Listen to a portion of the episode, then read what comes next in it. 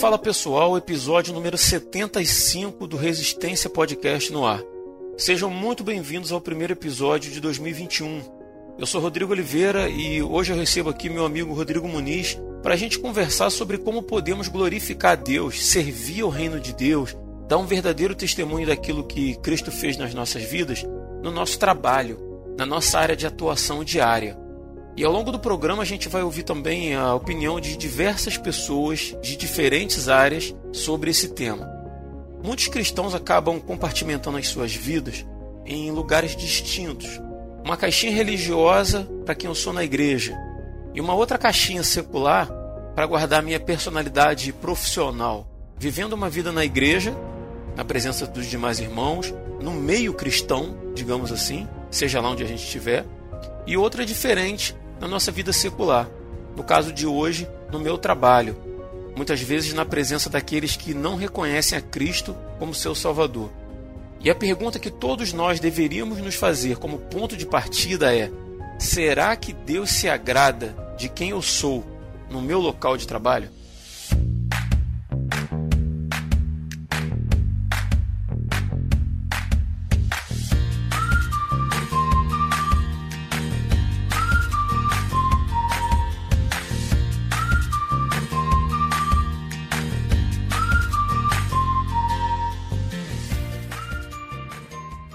Muniz, sou uma coisa no trabalho e outra coisa na igreja. Né? O, o ser humano tem essa coisa de, de compartimentar as áreas da sua vida, né?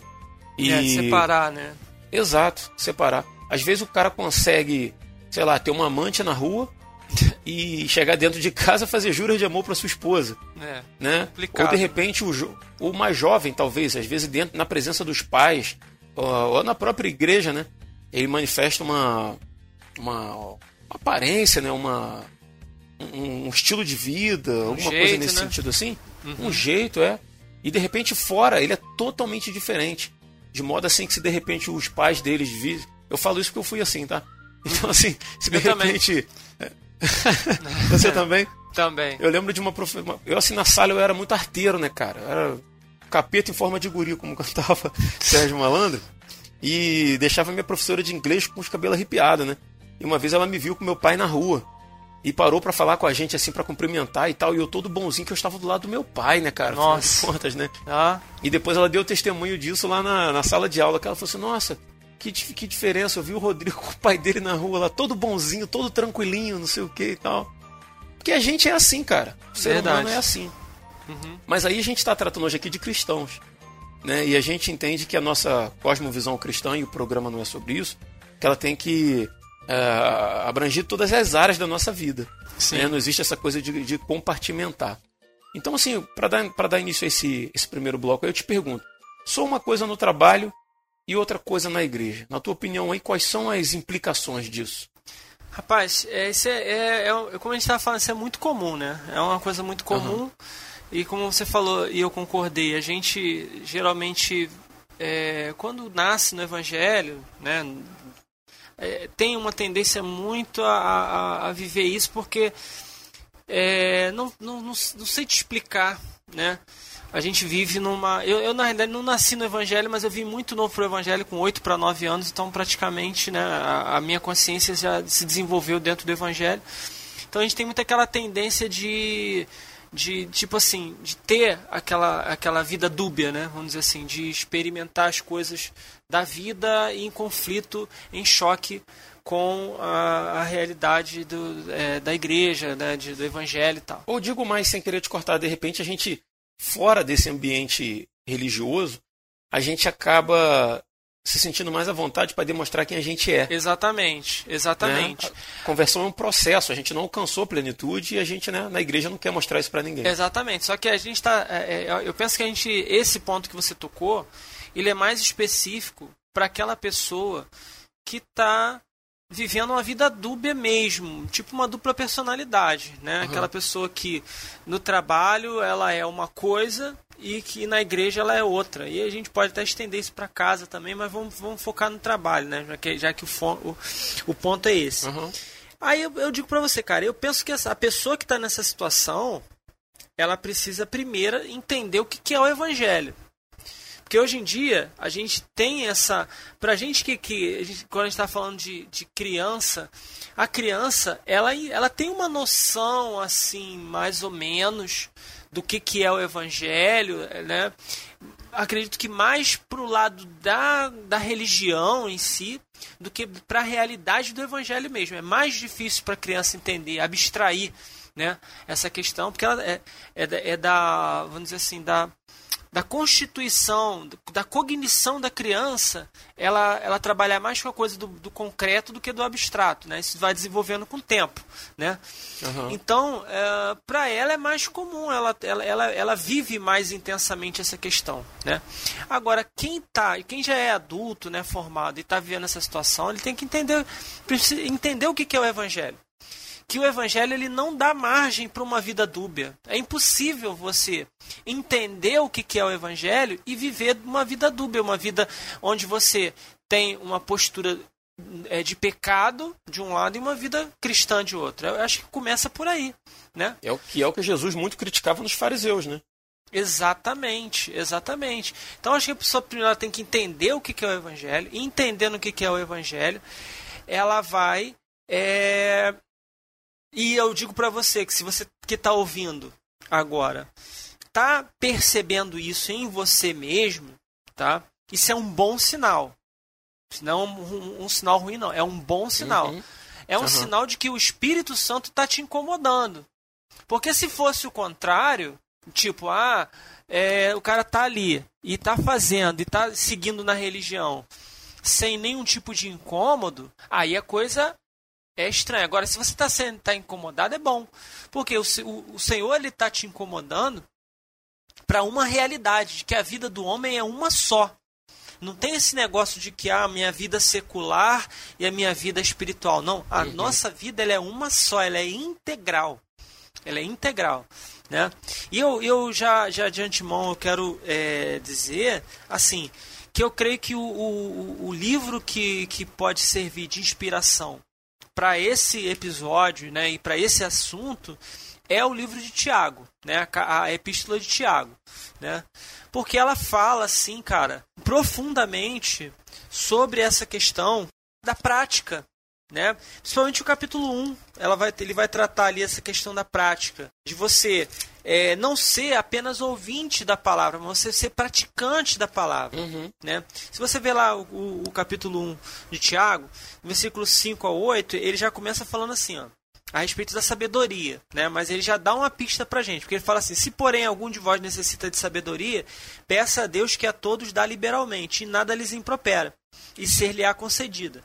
Peça, porém, com fé, em nada duvidando, pois o que duvida é semelhante à onda do mar, impelida e agitada pelo vento. Não suponha esse homem que alcançará do Senhor alguma coisa. Por quê?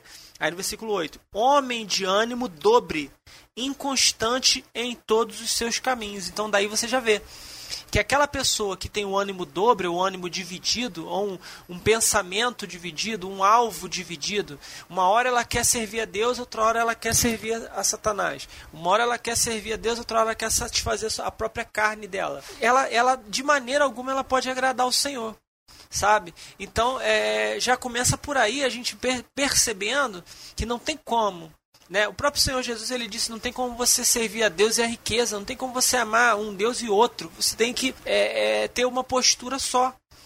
Então, por isso eu digo que é preciso que a pessoa entenda o que é o Evangelho, que você tem que nascer de novo, que você e como e a partir do que eu nasço de novo? Eu vou nascer a partir do arrependimento de obras mortas. Eu reconheço quem eu sou diante do Senhor, reconheço o meu pecado a minha necessidade do Senhor, reconheço a minha fraqueza, a minha incapacidade né, de me salvar sozinho e que eu e que eu tô ouvindo essa palavra e estou sendo tocado por essa palavra. Pela graça de Deus eu estou sendo tocado por essa palavra e por essa mesma graça Cristo morreu para que eu pudesse ter vida eterna. E aí eu preciso é, é, entender que é o pecado que me afasta de Deus e que é, não tem saída eu tenho que eu tenho que me livrar, eu tenho que abandonar o pecado. Eu te, eu, eu, foi para isso que Cristo morreu, para me livrar do pecado. E aí eu entro na, no reino. Não tem como eu entrar no reino carregando essa vida de pecado. E aí você já traz uma implicação, né? Que, que a, a, pergunta é essa, quais são as implicações disso, né? É muito grave que é, é eu me denominar um cristão, publicamente cristão, né? Uma pessoa que, em tese, é um discípulo de Jesus, que busca viver uma vida que se aproxime o máximo possível daquilo que Jesus é, mas que, na verdade, por causa do meu ânimo dobre, né? Que é, é a expressão que está em Tiago, né? Sim. A pessoa que é um pé lá e um pé cá, na verdade eu estou desagradando a Deus com a minha existência. Exatamente. Deus olha para mim e não tem prazer na minha existência, na minha vida. O, que, será que Deus, quando olha para mim, diz assim, como a gente leu no livro de Jó, olha lá meu servo Jó, né? justo, anda num caminho reto, não se desvia nem para a direita nem para a esquerda. Sim. Né? Como, é, como é que Deus me olha? E, e, e ser reprovável diante de Deus é muito triste, né, cara? Sim, com certeza, com certeza.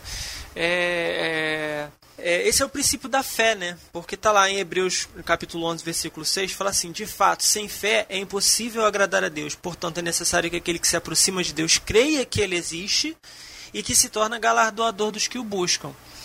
Então, se eu creio que Deus existe, e, e, e, somente a partir dessa fé, dessa crença, é que eu, é, eu adentro ao reino de Deus, né, verdadeiramente ao reino de Deus, eu não tenho como crer em Deus, eu não tenho como viver com Deus ao mesmo tempo como se eu tivesse uma vida de um ateu, de alguém que não crê em Deus.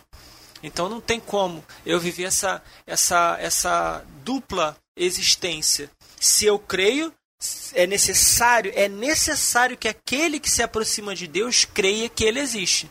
Então, se eu creio que ele existe, não tem como eu ter essa dupla vida. É, eu não, tenho sim. que assumir assumir a minha postura diante dele. Até quando Jesus fala de oração, né, cara? Ele diz assim: quando vocês forem orar, peçam, crendo que recebereis né? Porque não adianta Isso. você, que Deus não se agrada daquele que está ali orando da boca para fora, né? Falando do, sei lá, tentando se convencer que está falando com, com um ser, com um ente, com o próprio Deus, né? É como se ele fosse uma, uma, uma aposta, né? Assim, ah, eu vou aqui, eu faço, né? Se, se ele vai responder, eu não sei. Se existe alguém lá, eu não sei, né? A pessoa se condiciona a viver uma vida puramente religiosa né, onde não, não, não, há conversão real, genuína dentro do coração daquela pessoa, só há conversão a um estilo de vida. Né? Eu me chamo André Luz de Carvalho, eu tenho 45 anos, eu trabalho como técnico de enfermagem há 25 anos no CTI pediátrico. Ah, basicamente, minha profissão ela exige minha total dedicação a cuidar das pessoas, respeitar a dignidade delas, seus direitos, mas, mais do que isso, é entender que isso começa na concepção e vai até mesmo depois da morte dessa pessoa. Meu trabalho, basicamente, é cuidar, é trabalhar para, de alguma forma, tentar promover a saúde da pessoa. Mas, quando eu penso naquilo que eu faço e tenho que fazer para glorificar a Deus, o meu trabalho ele vai um pouco além disso. Doenças, doenças são do corpo. Mas mesmo essas pessoas doentes, eu posso perceber nelas algo mais. É quando nós olhamos e percebemos que é um problema na família, é quando nós percebemos que essa pessoa está no momento em que ela está desorientada a respeito da vida, a respeito dela mesma, em conflito com as suas perspectivas familiares, mas mais do que isso, em muitos instantes, apesar de também estar doente do corpo, está doente da alma. E é nessa hora que eu entendo que eu tenho um papel de glorificar a Deus. Não só testemunhar através da vocação que Deus me deu de cuidar do corpo e de fazer isso da melhor forma possível, a fim de não causar nenhuma lesão, nenhum problema para essa pessoa, mas muito mais é de entender que nessa hora eu tenho que ter a palavra do Evangelho de Jesus, que é capaz de transformar, que é capaz de vivificar a pessoa, de trabalhar no coração dela, de resgatar. E nessa hora, é sim, eu oro pelas pessoas, eu oro pelos meus pacientes, principalmente de madrugada, quando o ambiente da UTI está em, em calma. Mas mais do que isso, é o momento em que eu aproveito, em que, seja num instante durante a tarde ou pela manhã, em que as pessoas estão um pouco mais abertas, ou no momento em que elas estão no seu momento de maior dor e ter aquela palavra que possa, de alguma forma, trazer refrigério para o momento de dor, mas mais do que isso, de trazer a ela a esperança do Evangelho de Jesus, de falar para ela do amor de Deus que é capaz de transformar todas as coisas, ainda que de repente o resultado que saia daquele momento não seja o que nós esperemos. E assim eu entendo que Deus me chama para glorificar a Ele no local onde eu trabalho, cuidando como cuido do corpo, mas também sendo usado por Ele para cuidar da alma. Olá, meu nome é Tânia, tenho 38 anos e sou modelista há 12 anos. A profissão de modelagem consiste em transformar o que é uma ideia que a estilista traz para nós, é, através de desenhos ou fotos, ou um conceito que ela traz, e a gente vai pegar essa criação da estilista e transformar em um molde que vai ser cortado e costurado. Nessa minha profissão, a gente tem contato com, com toda a empresa, com todo o processo de, de uma peça até ela sair da empresa. Então, desde da concepção da peça até desenvolver os acabamentos, os insumos que serão usados, tudo a gente acompanha, o processo de embalagem como vai ser, como tem que ser armazenado, como não, porque a gente que tem que entender dos tecidos. E então a gente acaba tendo contato com toda a empresa. E a gente é muito visada, porque é uma profissão que exige muita responsabilidade, porque é um molde errado, em quantidades erradas, ou o custo da peça feito de maneira errada, isso pode gerar um prejuízo enorme para a empresa e até em alguns casos pode levar uma empresa à falência. E então é uma profissão que eu, eu me vejo sempre em alerta. E nessa minha profissão eu procuro glorificar a Deus e me manter também da, da mesma forma alerta, como uma cristã, sabendo resolver os conflitos que surgem lá dentro de, maneira, de maneira madura, procurando ter calma, né, para falar com as pessoas, tendo sabedoria para falar com as pessoas. Eu acredito que assim é, é uma maneira de eu glorificar a Deus. Também tendo cuidado na minha conduta mesmo, me abstendo de algumas condutas que para eles, para os meus colegas de serviço às vezes são comuns, mas que não condizem com a minha condição de cristã. Também procuro nas conversas estar sempre levando, sempre que possível, levando a palavra de Deus para as pessoas, procurando ajudar, procurando estar atento às pessoas que, que eu vejo que estão precisando de uma atenção. Não me omitindo diante de assuntos que surgem. Às vezes a gente não tem vontade de conversar sobre assuntos polêmicos, mas como cristã me vejo às vezes é, obrigada até a falar, a entrar nas, nas conversas para passar a visão do cristianismo, porque às vezes ela é tão distorcida pela sociedade, eu aproveito os momentos em que surgem esses assuntos para passar a visão do cristianismo. Eu acho isso muito importante também. E é assim que eu procuro no meu dia a dia glorificar a Deus através da minha profissão e fazer diferença na vida dos, dos meus colegas de trabalho. Mas, Muniz, de repente o nosso ouvinte aí, ele, ele acha assim que ele, ah, eu não tenho espaço para pregar o evangelho no local onde eu trabalho. Né? Eu sou cristão, mas eu não tenho como glorificar Deus, manifestar a glória dele para outras pessoas, o que ele fez na minha vida uhum. dentro do meu ambiente de trabalho. Você atribui isso a quê? Rapaz, é, vou te falar, tem alguns, alguns motivos aí, né? É, alguns locais de trabalho, eles permitem ou, ou facilitam, vamos dizer assim, né? Você não tem tantos impedimentos para que esse tipo de coisa aconteça, né? De testemunho e tal. Tem lugares até que permite que as pessoas se reúnam para orar, não criam, né, condições uhum. ter aquele espaço reservado para isso, né? Não tem nenhum tipo de barreira. Mas tem lugares, como o meu caso, por exemplo, em escola, que você não pode manifestar nenhum tipo de religião né? Você não pode ter. Uhum. Pelo contrário, você tem, se você manifesta uma, você tem que manifestar todas. Então a escola ela é laica, né? A escola pública. É, não estou falando de escolas confessionais, mas a escola lá, a escola pública, ela é a escola laica, né? Então ela não privilegia nenhum tipo de, de religião. É, ou ela privilegia todas ou ela não privilegia nenhuma, inclusive a, a não religião também. Né? Então é um espaço muito complicado para você poder fazer esse tipo de coisa.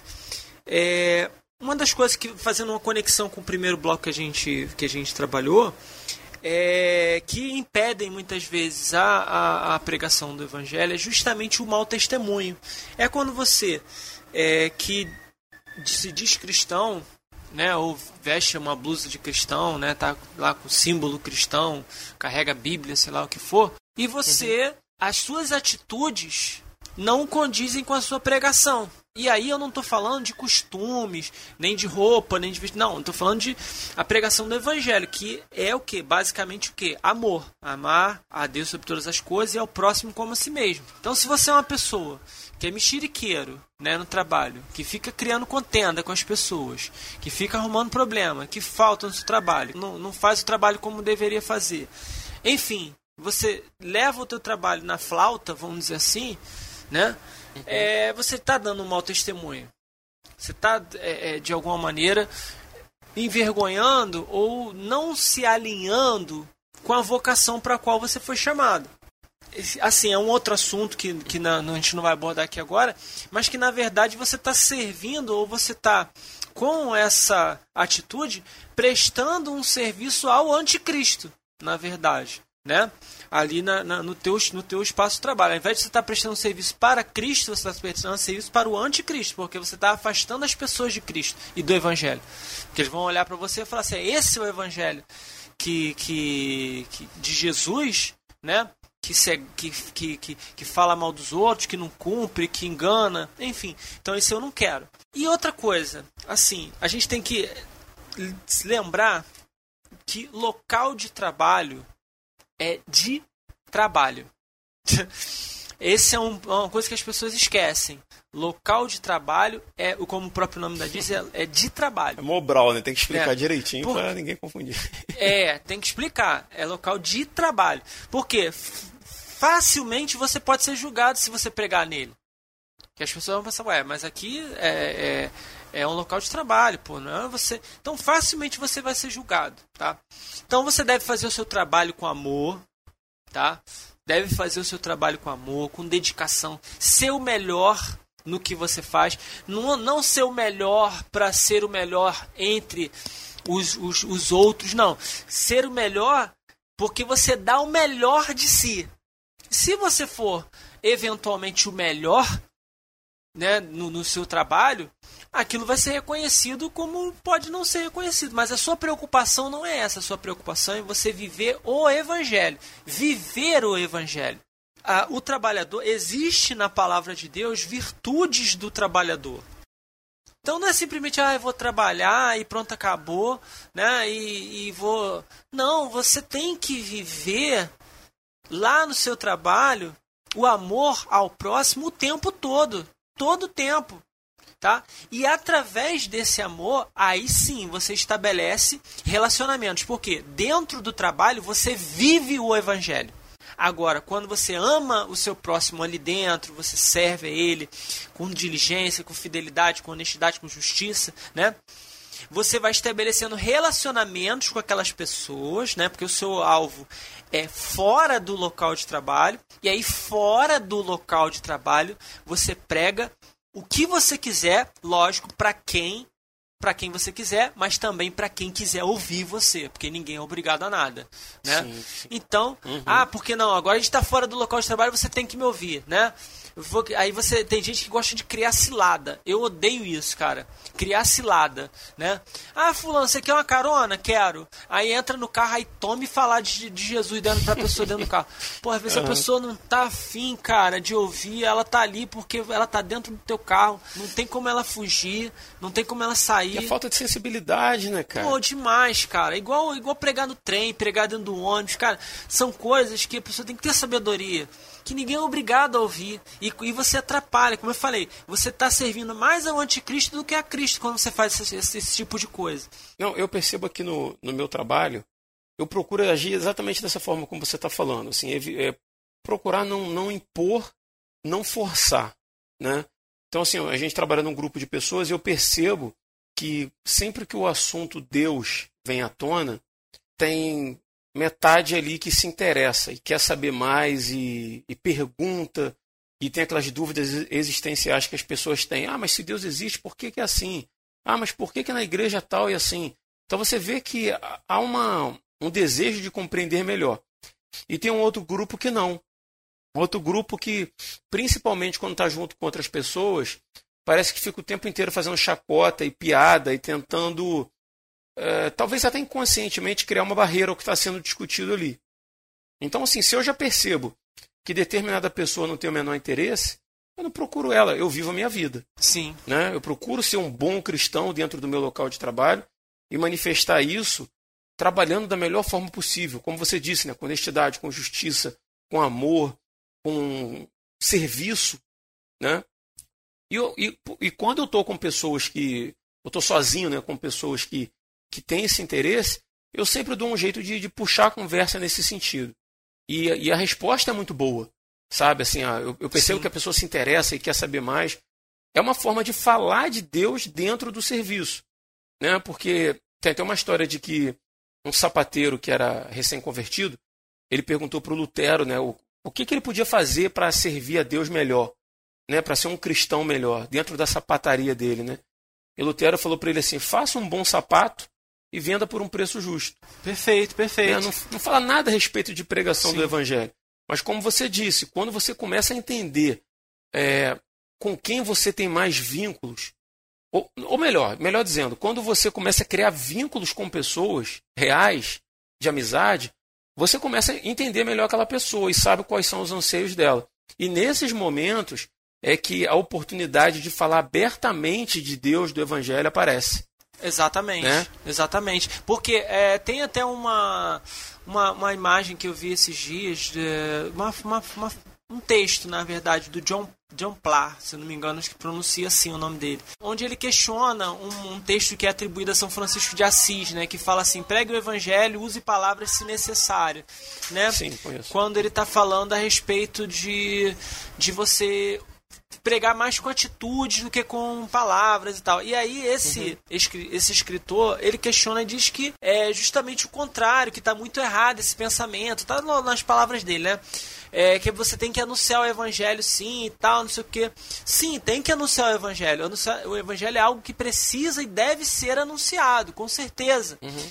Mas eu acho que tem, você tem que ter sabedoria para que você não preste um desserviço ao evangelho. Uhum. Né? Porque quando você. É, uh, e a palavra fala que a gente tem que evitar os falatórios, evitar as discussões, evitar esse tipo de coisa, porque isso não leva a nada. Né? É, é, quando você começa a falar de algo que vai caminhar para isso, para falatório, para discussão, para bate-boca e tal, não sei o que, é sinal de que você não é aquela, não é aquele momento, não é aquele lugar. Então, e é aquilo que a gente falou no início, há lugares e lugares para você falar. Se você naquele momento está com uma pessoa que está interessada em ouvir, é um ambiente favorável para você falar, né? Onde você não vai ser julgado, onde você não vai ser observado, não vai ser questionada a tua postura ali, aquilo que você está falando. Legal, fala. Agora, se você está no meio de um monte de gente que tem de religiões diferentes, posturas diferentes, pensamentos diferentes, pensamentos políticos, sociais, ideológicos, filosóficos diferentes, cara, você abrir a tua boca para você começar a falar de uma coisa que pode levantar um alvoroço, né? Eu acho que não é, não é legal. Eu acho que é legal você esperar o momento certo e, e falar na hora certa. Jesus não invadia a Assembleia dos Fariseus para afrontá-los com as suas palavras, não, cara. Ele ia para o templo e começava a ensinar para as pessoas que queriam ouvir. Exatamente. Ele estava no monte, ele estava no deserto e as pessoas iam se ajuntando. Ele estava na margem do lago de Genezaré lá, as pessoas juntou tanta gente que começou a empurrar ele em direção à água, e ele teve que entrar num barco para pregar para aquelas pessoas porque eram pessoas que queriam ouvi-lo. Né? E às vezes o cristão, por, por, até com boa vontade, mas às vezes por ignorância, pensa que, que a pregação do evangelho é, é forçar, né? e intelectualmente. Né? E, e se esquece de que quem convence o homem do pecado é o Espírito Santo. Nós somos instrumentos, sim, a gente tem que pregar sim, mas é preciso ter sabedoria. Né? E, e principalmente dentro do nosso local de trabalho onde nem todo mundo que está ali está disposto a ouvir o que a gente tem para dizer. Né? Eu me chamo Rômulo Pinto Martins, tenho 42 anos, trabalho como advogado há pelo menos 18 anos. Eu tento glorificar a Deus através da minha profissão, entendendo que, como advogado, eu tenho um papel importante na forma de lidar com problemas, com as dificuldades, com aquilo que me chega e que me é trazido pelos meus clientes. Como cristão, como servo de Deus, tenho pautado a minha profissão na ética, né, na verdade e me colocando sempre à disposição né, de ajudar as pessoas. Eu escolhi essa profissão justamente por isso, entendendo que de alguma forma eu poderia ser útil para algumas pessoas, para dar alento em alguns momentos que essas, essas pessoas precisam. Eu me lembro do texto é, do Novo Testamento, lá em Timóteo, é, também em Efésios, quando diz que o servo deve honrar o seu senhor. Embora eu não tenha um patrão, eu trato dos meus clientes com esse zelo, com essa responsabilidade, entendendo que eu devo honrá-los, porque eles me procuraram, colocaram diante de mim a sua demanda, o seu problema, e eu tenho que tratá-los com, com o máximo de respeito, entendendo a dificuldade deles, mas acima de tudo, é, entendendo que eu tenho um compromisso com Deus, com o meu Senhor, com Jesus Cristo e pautando esse atendimento, esse trabalho na ética, na verdade. É, às vezes alguém pode apresentar alguma coisa que existem caminhos diversos daqueles que nós estamos dispostos a seguir. É, e eu tenho sido bem tranquilo para dizer que é dessa forma ou da forma que não deve ser, eu não vou fazer.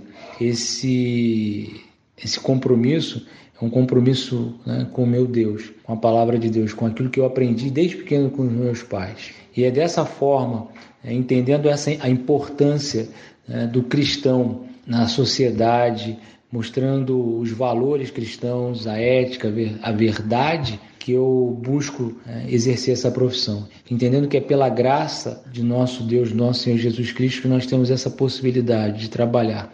Entendendo que eu posso fazer a diferença no lugar onde eu estou, né, no trabalho que eu exerço e nessa função né, que eu escolhi para ser a minha profissão. Eu me chamo Leandro Fonseca e eu fui convidado pelo Rodrigo para falar um pouco sobre como glorificar a Deus na nossa área de atuação. Bom, eu possuo uma marcenaria, uma empresa que fabrica móveis.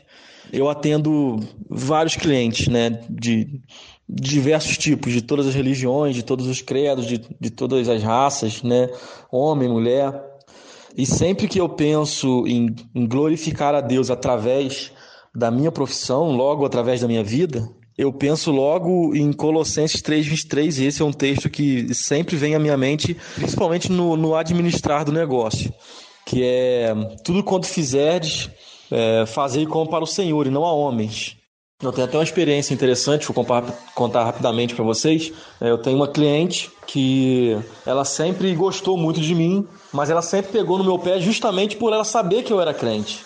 E, e sempre que eu ia lá, ela ficava pegando no meu pé, fazendo perguntas, né, sobre, principalmente quando ela descobriu que eu casei virgem, aí que, que a coisa, que a coisa eh, ficou maior ainda, né? Ela ficava pegando no meu pé, casou virgem, tal, tal, tal. Mas um dia ela ficou doente, né? E, e eu, eu sempre fiz questão de que ela soubesse que eu era, que eu era cristão. Um dia ela ficou doente e eu chegando na casa dela, ela pediu a filha dela. Essa senhora já tem uns, uns 60 e poucos anos de idade, é uma juíza federal, e ela me pediu para entrar no quarto dela e orar por ela. Então eu penso que assim, na minha área de atuação, é, muito mais do que falar, e nós temos que falar, né? Nós temos que é, demonstrar com as nossas ações, com as nossas atitudes. Então, logo eu que, que, que sou prestador de serviço, tenho que, através das minhas atitudes, mostrar a Cristo. E isso não é fácil, né? Não estou dizendo que é, que, é uma, que é uma tarefa fácil. Mas eu tenho que, através da honestidade, é, através da transparência, eu glorificar a Deus através dos meus serviços, através da minha profissão. Então, rapidamente é isso que eu penso. Eu tenho que, que mostrar a Cristo. É, na minha área de atuação, nem sempre eu posso falar, né? Tem hora que o cliente não dá abertura, tem hora que o cliente dá, mas quando o cliente dá, eu tenho a oportunidade de falar de Jesus. Mas eu tenho que sempre testemunhar. E eu acho que isso, isso é imprescindível. É uma tarefa difícil, mas nós precisamos fazer porque somos chamados por Cristo para isso. Nós somos testemunhas de Jesus Cristo. A Bíblia é, nos ensina isso, a Bíblia fala sobre isso, e é isso aí que eu penso. Fala galera do Resistência. É, eu me chamo Lorena, tenho 27 anos e trabalho com confeitaria desde 2015. E eu quero primeiro agradecer por esse convite, porque a melhor coisa que a gente tem é falar de Deus, né? Esse ano que eu consegui encontrar, esse ano de 2020, né? O ano passado, que eu consegui encontrar uma maneira de falar de Deus através do meu trabalho, porque eu sempre me questionava isso, como que eu vou falar de Deus é, através do meu, do meu trabalho, sendo que eu trabalho em casa, né? Eu sozinha, com as minhas panelas, com meus bolos e doces, como que eu vou falar de Deus? E no ano passado eu encontrei uma maneira e foi assim, tá sendo muito legal receber o feedback das pessoas. Eu, quando faço alguma entrega, é, às vezes eu vendo bolo de pote, bolo caseiro, e eu coloco junto sempre um bilhetinho na entrega, é, escrito algum versículo ou alguma coisa que Deus colocar no meu coração para escrever para essa pessoa. E eu sempre oro, né, antes, falo, Senhor, me dá uma palavra que essa pessoa esteja precisando nesse dia de hoje. E tem sido lindo receber o feedback das pessoas. Tem muita gente que manda mensagem falando: Nossa, Lorena, eu precisava dessa palavra hoje. Fala, Lorena, eu senti o amor de Deus nisso que você escreveu, no doce que você fez. E algo muito lindo também que tem acontecido é ver o que as pessoas sentem através do nosso atendimento, porque a gente tem que ter uma consciência de que Deus é amor, né? E quando a gente trabalha com o público, não assim com contato físico direto, né? A gente só geralmente o meu contato é por WhatsApp, o direct do Instagram, e a forma de atendimento também demonstra muito o amor então, se a gente, se a nossa própria vida é um testemunho, então se a gente trata as pessoas com amor, as pessoas também vão sentir o amor de Deus através das nossas atitudes, através da forma como essas pessoas são tratadas. E eu sempre tento falar de Deus no meu trabalho, porque eu não tenho que esconder é, a minha religião, eu não tenho que esconder quem eu sirvo. Então, sempre que eu tenho uma oportunidade, até, até com uma dosagem correta, né, eu falo de Deus nas minhas redes sociais, até mesmo as redes sociais é, da minha empresa. Então eu sempre coloco de uma maneira assim bem sutil, porque eu sei que tem pessoas que querem receber. Algumas pessoas não, mas a maioria quer receber um pouquinho do amor de Deus. Então, assim, tem sido algo incrível e tem mudado minha maneira, minha relação com os meus clientes. E é muito gratificante você receber feedback positivo do que você está fazendo. E falar de Deus é algo lindo, né? Eu queria deixar essa mensagem aqui e agradecer a vocês pelo, pela oportunidade de estar tá falando disso. Muito obrigada. Um beijo. Eu quero começar esse bloco aqui lendo o texto de 1 Coríntios 10, 31, 33, de 31 a 33, na verdade, é, que eu acho que se enquadra bem nisso que a gente vem conversando aqui, a questão da gente compartimentar né, a nossa vida cristã e vida secular, e a importância né, de que a nossa vida seja integral em Cristo. Né? E o texto diz assim: ó, assim, seja comendo, seja bebendo, seja fazendo qualquer outra coisa, fazei tudo para a glória de Deus. Não vos torneis motivo de tropeço, nem para judeus, nem para gregos, nem para a igreja de Deus. Também eu procuro agradar a todos de todas as maneiras possíveis, porquanto não estou em busca do meu próprio bem, mas procuro o bem de muitos, para que sejam salvos. Cara, que forte isso, né? Muito pesado, forte mesmo. Será que a gente, será que a gente pode dizer isso, cara, da nossa vida mais do que ler? E que todo o nosso esforço, todo o nosso empenho tem que ser em função de, de glorificar Deus, manifestar essa glória de Deus para outras pessoas. Cara, sabe o que, que sabe o que, que eu percebo nessa, nessa fala aí de, de Paulo? Ah. Ele tá, ele tá é, chamando a gente para uma sobriedade. Né? Quem, fa, quem vai falar muito de sobriedade é Pedro. Pedro, na verdade, ele vai falar na primeira carta dele que ele escreve, ele vai falar muito uhum. sobre sobriedade, né? 1 Pedro 1,13, ele fala assim: Por isso, cingindo o vosso entendimento, sede sóbrios, né? Ele já, já fala isso, sede sobra. Aí depois, no capítulo 4, no versículo 7, ele fala de novo: O fim de todas as coisas está próximo. Sede, portanto, criteriosos e sóbrios. Então, novamente, ele está aí alertando para a sobriedade. Aí, de novo, no capítulo 5, versículo 8, ele fala: sede sóbrios e vigilantes. Então, tanto Pedro quanto Paulo eles vão concordar em relação a isso, essa questão da sobriedade, que tem que é uma questão de consciência, tá? É uma questão de consciência. De consciência em que sentido? Porque Paulo fala de é, em Romanos 12, ele fala de, de, um culto racional, não é isso? Né? É, Rogo-vos, pois, irmãos, que apresenteis os vossos corpos a Deus, né? Que, é, como, vamos lá, vou te abrir aqui porque eu não, eu sou, minha memória tá, tá brabo, né? É o velhinho alemão que tá chegando. Enfim, Rogo-vos, pois, irmãos, pela pelas misericórdias de Deus, que apresenteis os vossos corpos como sacrifício vivo, santo e agradável a Deus, que é o vosso culto racional, ou seja, racionalidade, intencionalidade, consciência, né? sobriedade. Uhum. E aí ele completa, né, que ele fala, e não vos conformeis com este século, mas transformais pela renovação da vossa mente, para que experimenteis qual seja a boa, agradável e perfeita vontade de Deus. Né? Então ele está falando de uma racional, de um culto racional que se completa completa com uma não conformação do mundo, ou seja, com a, com a malignidade. Então, essa proposta que ele traz aí em 1 Coríntios é justamente é, essa vida intencional. Como você falou, será que a gente pode? Será que a gente consegue? Sim, se tivermos essa intencionalidade, essa sobriedade, tá? que vai me levar a agir com racionalidade e, vou, e, e na sequência, construir uma vida intencional. E aí, como será essa vida? Essa vida vida será para a glória de Deus, sabe? Então eu, eu, eu, eu vou viver a partir dessa sobriedade que eu, que eu tenho. Não, peraí. Eu, eu, eu, eu tenho uma, uma vida em Cristo para viver. Eu tenho uma atitude para tomar, eu tenho uma postura para viver, eu tenho uma vocação para a qual eu fui chamado, sabe? Então, preciso viver essa vida na íntegra, numa integralidade, né? Todas as áreas da minha vida vivendo essa realidade, seja em casa, seja na rua, seja no trânsito, seja no trabalho, aonde for, sabe? Uma, uma vou contar um, um testemunho aqui é, vocês brincam comigo, né? Que falam, ah, que você é profeta do amor, não sei o que, não sei o que, babá. eu tô sempre falando sobre. A... Brinco não, a gente fala sério mesmo. Não, então. Eu sempre falo de amor e tal, não sei o que. E aí, como, é assim, nós somos falhos, né? E aí, eu, eu uma, uma certa feita, eu tava no, no mercado. E uma, uma bobagem, cara, que muita gente vai falar assim: ah, isso aí não tem nada a ver, esse é o mundo que a gente vive assim. Mas eu tava no mercado.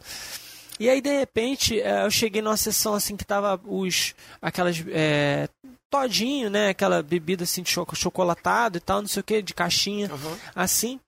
E aí tava. Era. Era. Tava assim uma promoção, né? Se você levasse uma quantidade X, vinha aquele amarradozinho, né? Vinha um amarradozinho e você pagava é, ganhava um, né? Se ele pagava tantos e ganha mais um, no caso, né? E aí, uh, o João Felipe, que é meu filho, ele, ele toma muito aquilo, né? E aí eu comprava muito daquilo, comprava tipo 20 e poucos, 30 caixinhas daquela para poder durar o mês todo.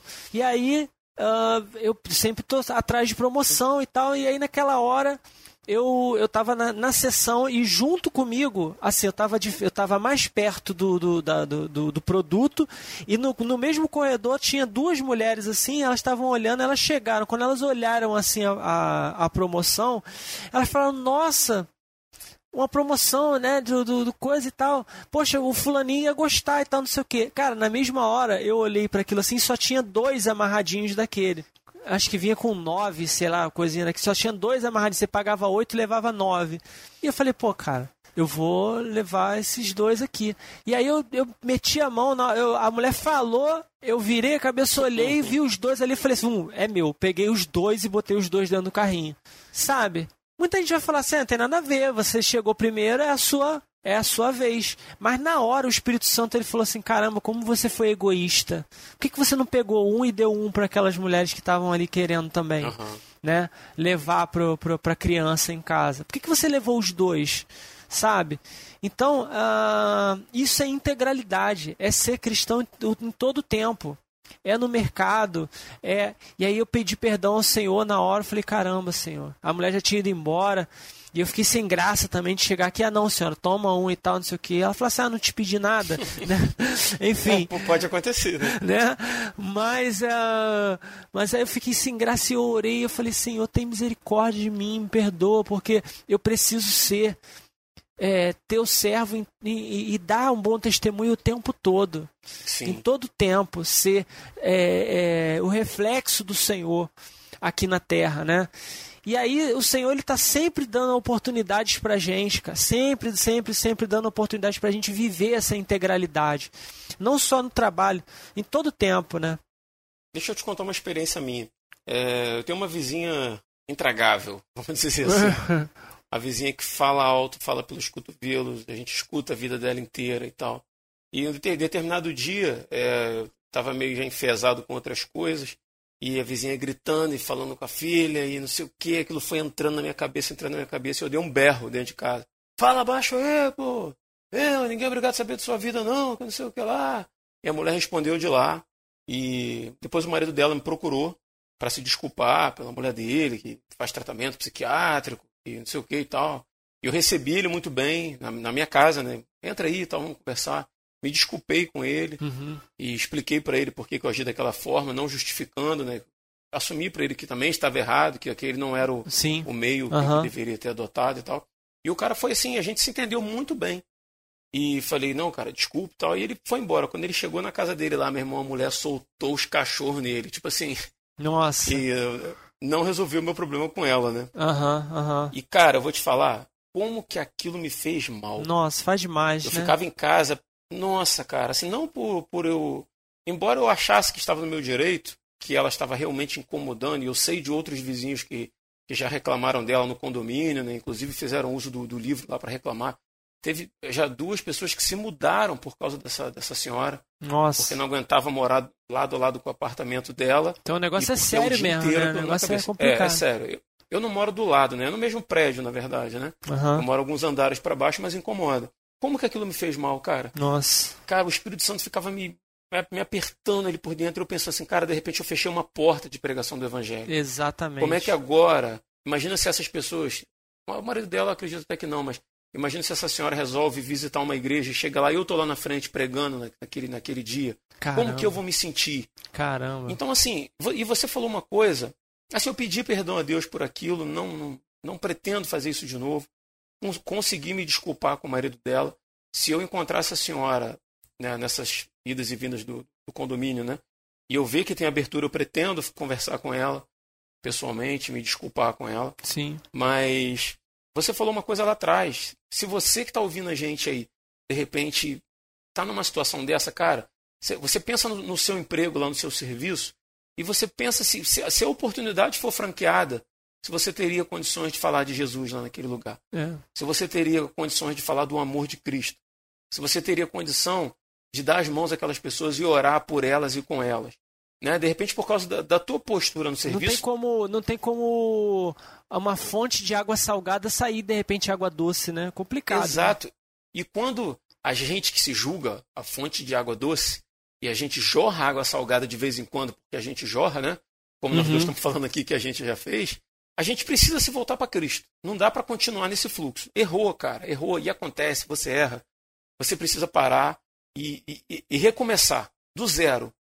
E pensar sempre assim, cara, se a oportunidade me for franqueada, eu não posso servir de barreira. Eu não posso ser a, eu, o cristão, ser a Sim. pedra de tropeço para que o nome de Cristo seja anunciado. Olha que coisa séria que é isso, cara. Muito, muito séria. De repente você está condenando uma pessoa a, a, a, viver a eternidade longe de Deus por, por conta de uma de uma postura assim, é, enfim, é muito uhum. complicado isso. Cara. Por causa de um direito, de um di... aquilo que a gente julga o nosso direito. Você chegou primeiro, o refrigerante é seu. Eu estou sendo lesado, eu tenho o direito de dar uma resposta. Né? É. A, a, nós somos chamados para muitas vezes abrirmos mão do nosso direito. É verdade. Cristo, inocente, tava, né? você não vai se defender, você não vai falar nada.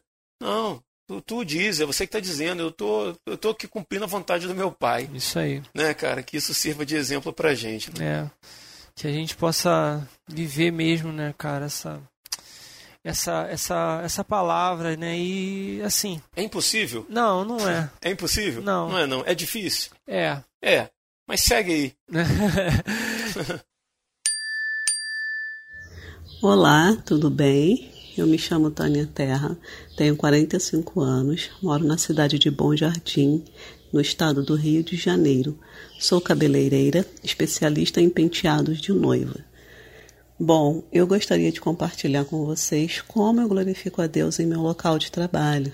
é, para mim é fundamental entender dois pontos muito importantes. Primeiro, pensar que glorificar a Deus é procurar, dentro do que acreditamos, ter o mesmo comportamento de Jesus, é ser imitadores de Cristo nas atitudes. Segundo, é alinhar esse pensamento, esse entendimento, às nossas atitudes diárias, entendendo que a igreja não é a extensão dos outros espaços sociais onde convivo, mas que é exatamente o que sou fora da igreja que justifica como eu sou dentro da igreja. Então, nesse sentido, eu glorifico a Deus quando entendo isso e quando eu paro, analiso e me pergunto assim: como Jesus se comportaria como cabeleireiro? Já que essa é a minha profissão, já que eu lido com pessoas, já que eu contribuo na realização de sonho das noivas, por exemplo, como Jesus se comportaria? Certamente ele seria dedicado, ele faria seu trabalho com muito amor, carinho e atenção. Eu acredito que Jesus faria o melhor para seus clientes, respeitando como cada um é, respeitando a individualidade, a particularidade de cada cliente. Eu acredito que Jesus seria honesto e ele seria de verdade. Fico imaginando Jesus diante de um problema dentro do salão. Eu acredito que ele buscaria a melhor solução para tentar resolver, em vez de criar situações desagradáveis. Eu acredito piamente que Jesus não faria fofocas dentro do salão dele, mas que ele transformaria o seu ambiente de trabalho em um lugar confortável. Eu acredito que Jesus é, pensaria em como é, manter o ambiente dele de trabalho em oportunidade, oportunidades ricas para ele crescer como pessoa e também para contribuir no crescimento de cada um que entrasse em seu salão.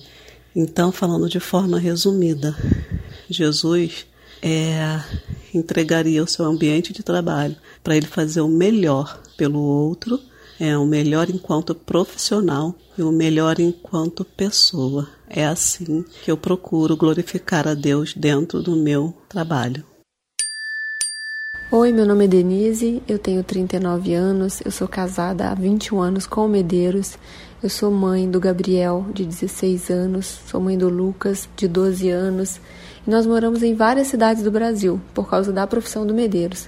Atualmente nós estamos morando em Salvador, e a minha profissão é cuidar deles. A minha profissão é cuidar da nossa casa. Sim, eu sou do lar e é dentro de casa que eu glorifico a Deus, cuidando deles, nos mínimos detalhes, fazendo uma comida gostosa, pode ser um arroz com feijão, uma comidinha simples, mas tem amor, tem dedicação. Eu me organizei para aquilo, eu separei um tempo para aquilo.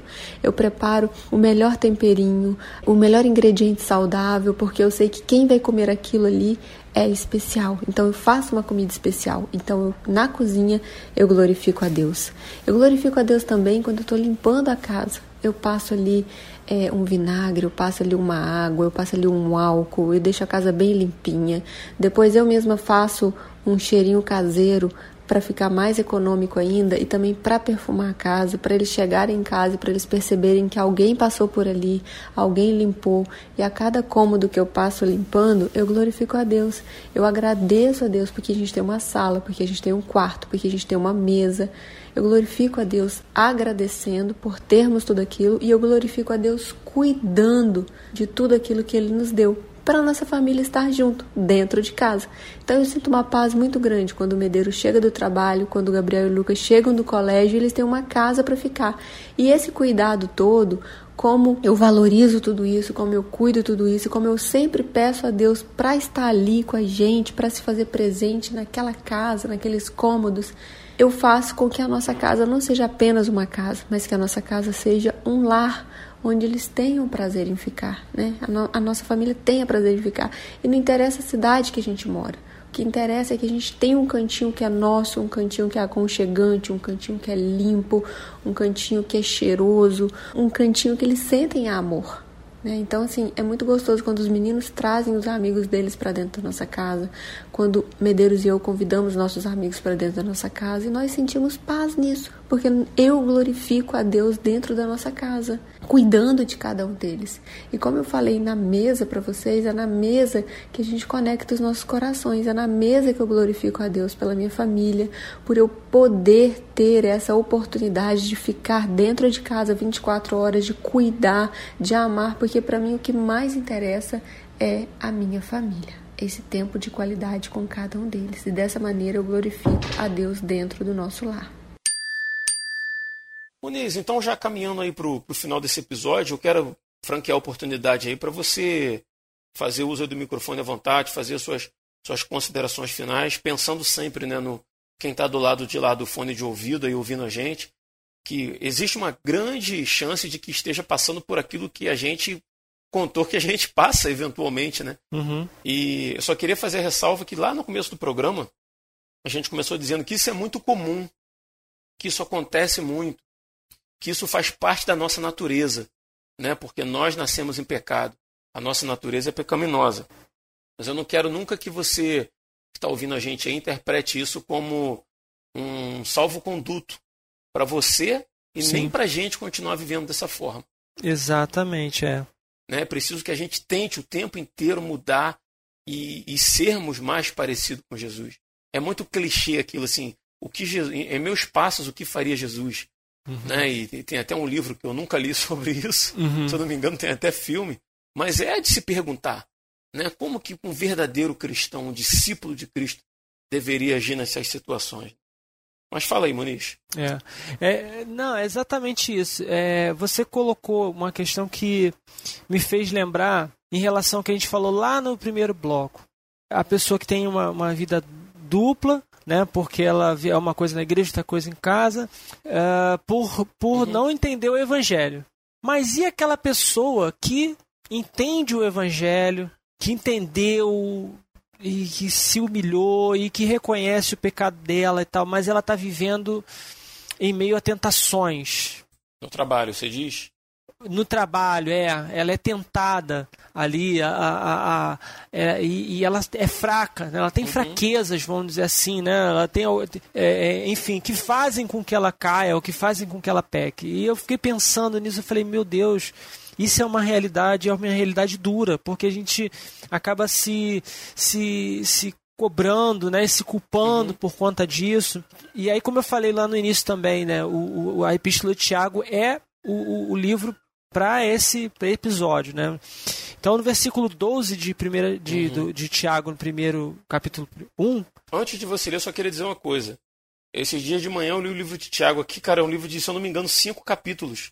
sim, Ele é curtinho, dá pra você sentar ali e ler numa, numa tomada só, não tem, né, não tem mistério assim. Ah, exatamente. Não tem o hábito de ler a Bíblia, é direto, é prático e é curto, né? Cara, e ele é um livro perigoso. Eu digo pra você que ele é um livro perigoso, por quê? Uhum. É uma carta perigosa, né? Porque ela é tão profunda, ela é tão profunda que ela te prepara para situações, né? E se você está passando por situações muito difíceis, leia a Epístola de Tiago, que ela vai te ajudar muito a passar por tudo isso. Então, do versículo 12 ao versículo 15, ele fala assim: ó, Bem-aventurado o homem que suporta com perseverança a aprovação. Por quê? Depois de ter sido aprovado, receberá a coroa da vida, a qual o Senhor prometeu aos que o amam. Ninguém, ao ser tentado, diga: Sou tentado por Deus, porque Deus não pode ser tentado pelo mal, e Ele mesmo a ninguém tenta, Ele é justo. Ele não vai tentar, Ele não vai criar uma tentação para você, porque Ele não pode ser tentado. Olha como Deus é maravilhoso, né? E amoroso, né? Ao contrário, cada um é tentado pela sua própria cobiça, quando esta o atrai e o seduz. Então, a cobiça, depois de haver concebido, dá à luz o pecado. E o pecado, uma vez consumado, gera a morte. Sabe? Então, vamos pensar uma coisa assim muito simples. A palavra fala aqui, ó. O, ah, a, a cobiça, que é o nosso, nosso desejo, a nossa vontade, vamos dizer assim, né? depois de ter, de haver concebido, dá à luz o pecado. A concepção, você sabe que precisa de um homem e uma mulher para você poder conceber um, um ser, né? Um macho e uma fêmea para você conceber um ser, né? Não é um- uma, uma coisa sozinha, né? Um, um ser sozinho, a não ser aqueles outros que enfim, que a biologia já atestou que são macho e fêmea ao mesmo tempo. Mas esse não é o caso. Mas precisa de um macho e fêmea. Se você parar para pensar, então precisa de mais alguma coisa. Então, a vontade, que é a concupiscência, ela tem que estar tá junto com uma outra coisa. E que, que outra coisa é essa para virar o pecado? Eu chamo de oportunidade. Então você tem a vontade e a oportunidade. Se você juntar as duas coisas, aí o pecado é concebido ali. Uhum. Então, de repente, você está você tá num ambiente onde você tem a oportunidade, você tem a vontade de pecar, mas surge a oportunidade de pecar ali. E aí você cai, né? você peca. E depois você se arrepende, você fala, meu Deus, eu não queria, eu até queria, mas não é certo. Uma, o, a, o mal que há em mim é aquela luta de Paulo, né? O que, que a palavra fala para nós? Como para eu poder sair disso? Você tem que manter esses, essas duas coisas separadas a oportunidade e a vontade. Elas não podem estar juntas nunca. Nunca, nunca, nunca. Você pode estar com vontade de fazer o errado, mas se, se essa coisa errada que você faz ela acontece em um lugar específico, foge daquele lugar, não vai para aquele lugar, evita aquele lugar. Ou então você pode estar naquele lugar, deu a vontade, sai dali, não fica ali sabe? Evita. Sempre você tem que tentar, é, é, de alguma maneira, neutralizar um dos dois. Para que isso não aconteça, para que você consiga sobreviver nesse ambiente que você está. Isso seja em casa, no trabalho, aonde for. E aí, com, ah, mas como que eu faço para neutralizar essa vontade? O Senhor Jesus ele morreu na cruz para te dar liberdade. Você não é escravo do pecado. Ele te dá essa provisão de liberdade. Tá? Eu já experimentei isso na minha vida pessoal. De perceber é, essa vontade e buscar o Senhor e daqui a um pouco, poxa, não estou mais. Uhum. Buscar as coisas do alto, pensar em coisas do alto, orar, fugir da aparência do mal é sair do local da, da oportunidade. Foge, vai para outro canto, sai, sai do meio. Se você é, é, sempre você está no trabalho ali, você está naquela rodinha de amigos, né? Se forma aquela rodinha de amigos, aí começa aquela risadaiada, aquela chacota, aquela coisa e tal, e começa aquelas piadas e você vai se, se envolvendo, vai se envolvendo, vai se envolvendo e você daqui a pouco você está no meio falando as besteiras também, reproduzindo. Sai do meio, Sabe? Se você sabe que você vai acabar caindo naquele, sai dali. Não, não participa. Naquele momento que você está percebendo que a coisa está caminhando para o mal, sai do meio. Ah, eu vou ser antissocial, não. Ou então você fica ali e fala, Senhor, me ajuda. E pensa em algo, porque o Senhor ele vai te ajudar. O ideal é fugir da aparência do mal. Segundo Timóteo 2,19, ele fala para a gente se apartar de toda a iniquidade. Então, se você está no meio numa situação onde você sabe que vai acontecer a iniquidade, se aparta, sai, sai desse meio, sai desse, dessa situação. Ainda segundo Timóteo 2, mas no versículo 22, ele fala: foge das paixões da mocidade. Timóteo, foge, foge. Porque você tem que neutralizar um dos dois. Ou é a oportunidade ou é a vontade. Então, essa, essa consideração final que eu queria deixar, justamente para ajudar você que está ouvindo a vencer o mal e viver essa integralidade no seu trabalho, no seu onde você estiver, né? Mas a gente está focando no trabalho. Você viver essa integralidade e você poder a partir disso, dessa vida íntegra, criar condições para que o evangelho seja anunciado intencionalmente, né, para que a glória de Deus flua através da tua vida, se brilhe através da tua vida e com isso você poder é, anunciar o evangelho, anunciar Jesus para quem estiver ao redor ali. Belas considerações finais. Quase um bloco final, mas, mas muito próprio aí. cara, muito bom. Importantíssimo, importantíssimo, muito bom. Muniz, prazer, cara, estar tá com você aí mais uma vez.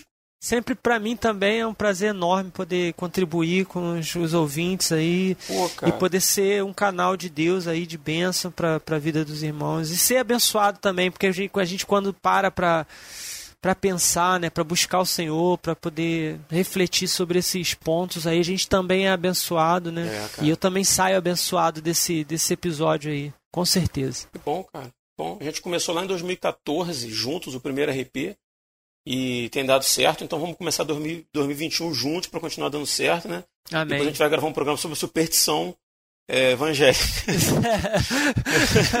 Numero, numerologia evangélica. numerologia cristã. É, meu pai do céu. Mas, cara, o prazer é meu, assim, obrigado por você ter topado em participar.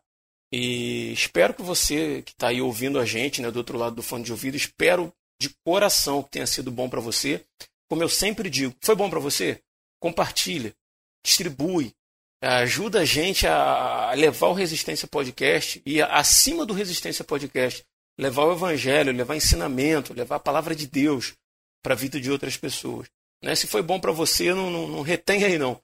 Ajuda a compartilhar isso.